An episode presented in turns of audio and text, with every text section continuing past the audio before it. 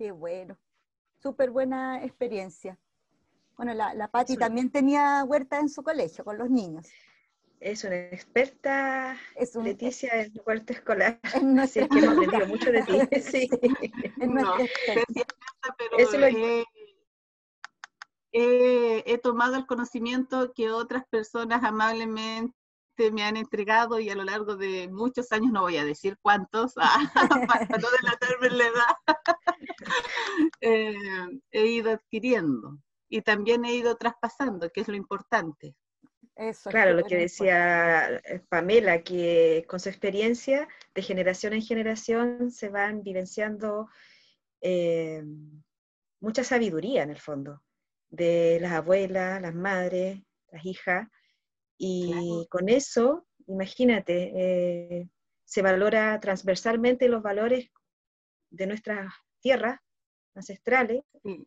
eh, y también cambia un paradigma también en la educación, más, más para perse- lograr personas eh, con una generación más sana, más buena, más limpia, más justa. Todo esto es muy importante y lo, lo bonito es que tenemos esta instancia de compartir experiencias. Así es. Bueno, Sí. esto de, de la- de las tertulias creemos que son, son importantes porque eh, nos, nos llevan así naturalmente a conversar sobre la práctica que hemos tenido como profe, que al final son prácticas de la vida de uno, ¿no? Eh, y cómo desde ahí, de nuestras Sí. conversaciones, hemos ido sacando eh, beneficios para nuestro quehacer pedagógico, que en este momento lo estamos pensando eh, cuando volvamos al colegio, porque no estamos en el colegio.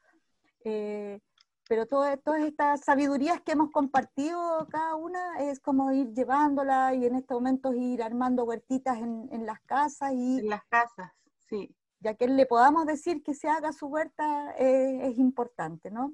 Porque es... Y sabes Leti. esto de hacer la- las huertas ahora en, en tiempos de pandemia, de COVID, que todos nos tienen así como medios estresados o ansiosos, les ha servido a, lo- a los niños y a las familias. Porque inclusive nosotros en el colegio sacamos un concurso, tu huerta en casa, con premios y Claro. todo, y la gente se motivó y manda sus fotos, entonces lo están haciendo en familia, están conversando, porque tú cuando estás sembrando, conversas, y eso te ayuda. Sí, es maravillosa. Eh, nosotros en la escuela también me, me recordó que tenemos durante el año la responsabilidad de que cada niño se hace cargo de su planta. Durante todo el año ellos son responsables del riego, de sacarla a la ira, ellos descubren en qué lugar crece más rápido, van llenando una bitácora de crecimiento. Y Ujú. aparte eh, de una evaluación formativa, no, no podemos eh, colocarles nota, pero sí ellos se hacen responsables de su plantita, tienen su nombre, en fin, todos los fines de semana largos se lo llevan a su casa, la traen. Es una forma maravillosa que ahora en época de pandemia lo está haciendo Leti con las familias también, que es muy parecida a la experiencia.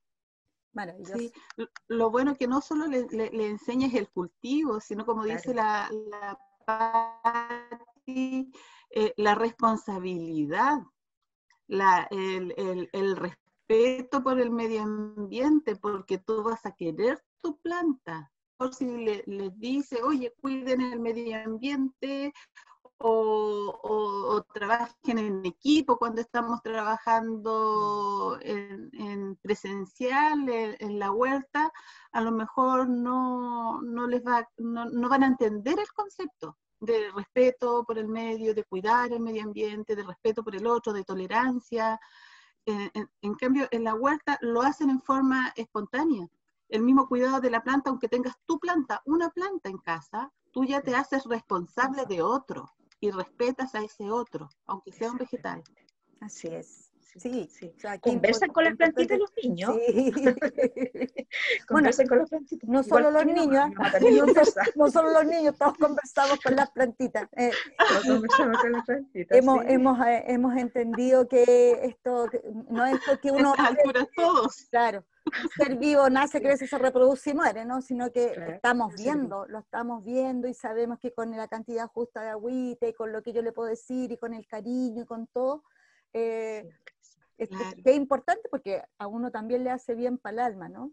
Eh, Oye, qué importante estas tertulias que vamos a tener y significa que estamos conversando y que de repente nos falle el audio porque estamos, estamos en distintos lugares de, Chile, pero con vivencias eh, eh, similares.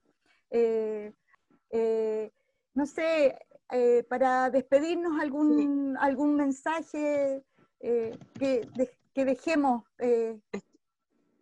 sobre, sobre este tema de las, de las huertas que pueden ser las huertas escolares o, las huertas en casa. Eh, Leti. Hay un proverbio chino que lo hemos utilizado con, que es muy largo, ¿ah? pero una parte de ese proverbio dice, si quieres ser feliz, cultiva un huerto. Yo los invito a eso, a ser feliz cultivando un huerto. Yo quiero continuar y yo quiero continuar con lo que dice Leti. Eh, cultiva un huerto donde estés, si estás en un departamento, si estás en una casa chica, si estás en un campo, en cualquier lugar puedes cultivar tu huerto. Una invitación a eso, a, estar, a estar y estar en la tierra, volver a reencontrarnos con la tierra, el olorcito a barro, a jugar con, la tierra, sentirla, ¿sí? Em, nos vamos a despedir eh, los vamos a dejar invitados para nuestro próximo podcast y los vamos a dejar con, escuchando algo ahí sobre las plantitas. Eh, chiquillas, nos vemos, nos vemos y nos escuchamos en un próximo podcast hablando sobre, sobre la educación, la pedagogía y la vida. ¿Les parece? Sí. Un besito a todas a la distancia. Vamos a ver, me encantó. Escuchamos. Oiga, papá, ¿para qué son esas hierbitas que tiene ahí en la mesa? Ese que está ahí es el boldo y sirve para la indigestión, cuando se anda mal de la guatita. Y también está el matico, ese es para las heridas, para la cicatrización. Y ese que tiene rico aroma, huele. Ese es el cedrón, es para el estrés, cuando uno anda con muchas cosas en la cabeza. También está la hierba de San Juan, que sirve para los dolores de rodilla. Oiga, y esa como que es pelúa, ¿cómo se llama esa? Esa es la melisa, pues. Sirve para dormir plácidamente. Y cuando anda con tos, para la bronquitis, tiene que tomar llantén. Mire, ese que está allá se llama canelo. Y ese desinfecta y también sirve para el dolor de hueso. Ah, y usted que bien comilón. Para el apetito, el laurel. Ya, gracias, papá.